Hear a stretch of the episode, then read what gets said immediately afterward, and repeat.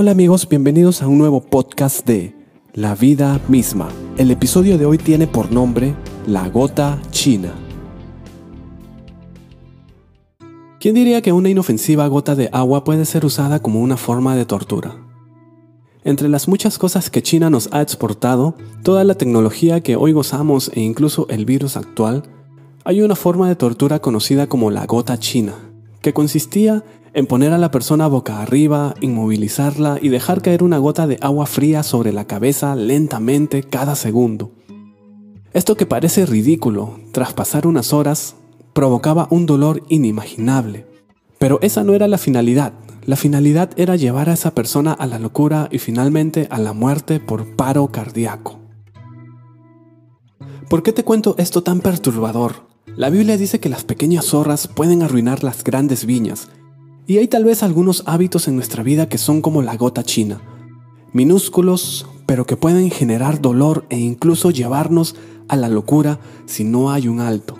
Porque puede que lo pasemos por agua tibia para no tratarlo y hacernos los locos. Uno de ellos es el perfeccionismo.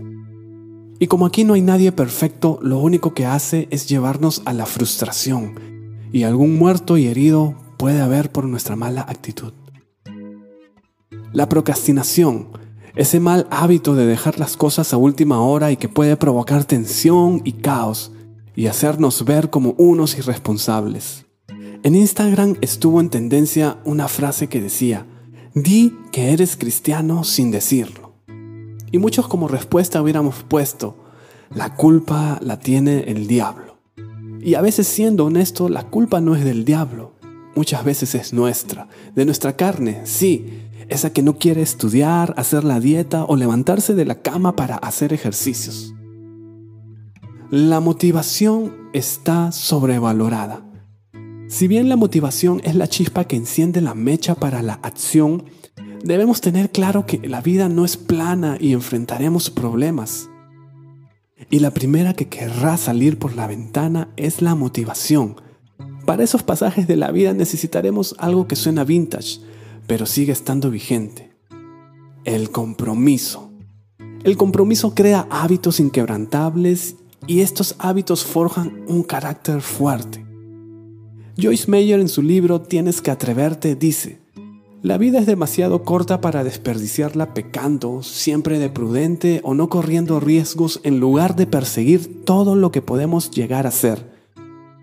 Tomar riesgos es salir de la zona de confort, o de esos malos hábitos que merman nuestra vida es hacer algo diferente, constante y disciplinado. Sí, otra palabra vintage, disciplinado.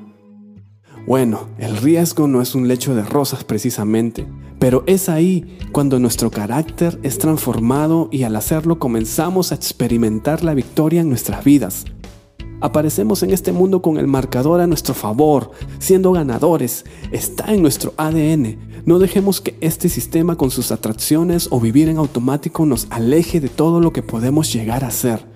Dios nos demanda a esforzarnos y ser valientes, porque sabe que ello nos lleva a comprometernos, a ser conscientes de vivir y no solo existir como una ameba, a vivir una vida apasionada con lo que Dios haya puesto en nuestras manos.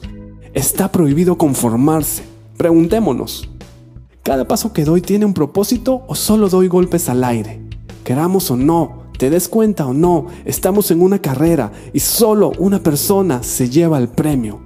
¿Serás tú? Entonces, corramos para ganar.